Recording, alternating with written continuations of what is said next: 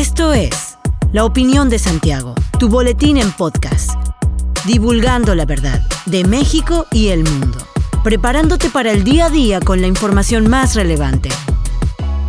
Comenzamos.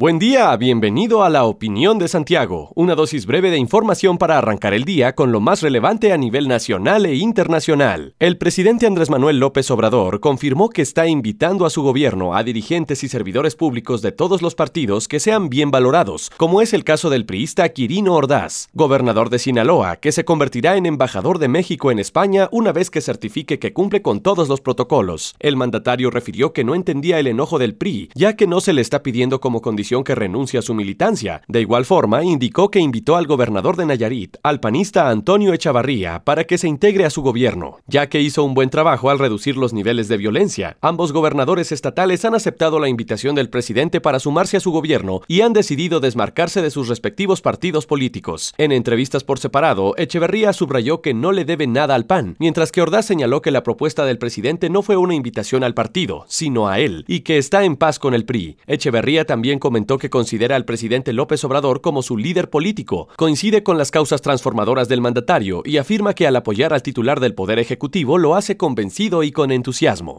La mañana del martes, el canciller Marcelo Ebrard había anunciado la aprobación por parte de la Comisión Federal para la Protección contra Riesgos Sanitarios de la fase 3 de la vacuna Cancino Pediátrico contra el COVID-19. Un par de horas más tarde, el subsecretario de Prevención y Promoción de la Salud, Hugo López Gatel, afirmó que la empresa farmacéutica china no ha presentado la información a la COFEPRIS Evrad informó que Cofepris había aprobado cuatro nuevos ensayos clínicos fase 3, Cancino Pediátrico, Walvax, Sanofi de Francia y la Academia China de Ciencias Médicas, con lo cual México tendría en curso ocho ensayos clínicos de igual número de vacunas. López Gatel dijo que no se trata de un ensayo clínico nuevo, sino que se trata del que ya tenía aprobado Cancino. De igual forma, indicó que solo se tiene conocimiento de que el gobierno de Coahuila hizo un convenio con Estados Unidos para trasladar a niños de 12 a 17 años del otro lado de la frontera.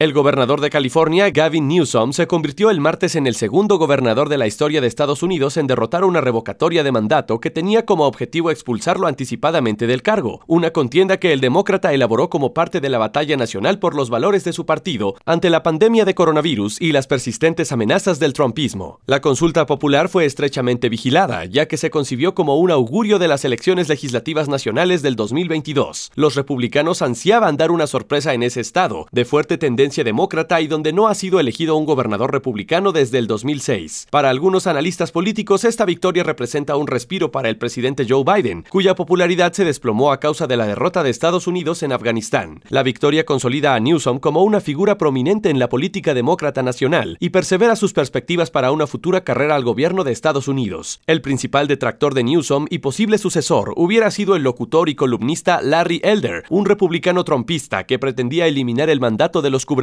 tal y como sucedió en Texas y Florida.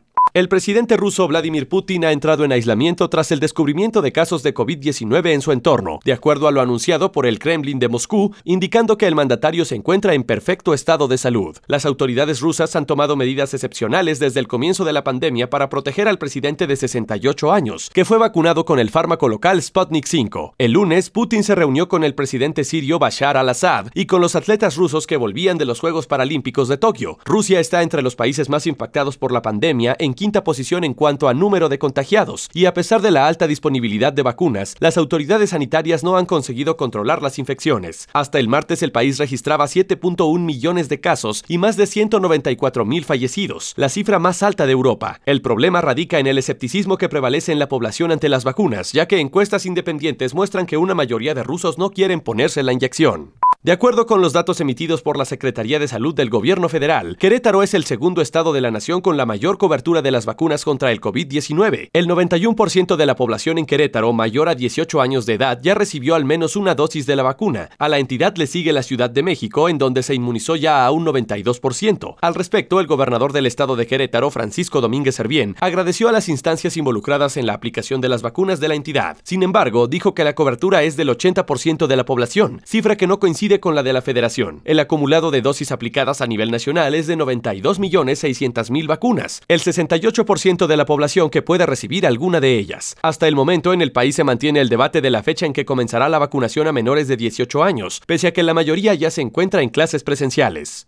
Hasta aquí la información de hoy. Regresa mañana para otra pequeña dosis con las noticias más importantes. Mantente bien informado con la opinión de Santiago. Recuerda que nos encuentras en Facebook, Instagram y TikTok como arroba la opinión de Santiago. Hasta la próxima. La opinión de Santiago. Comprometidos con la verdad.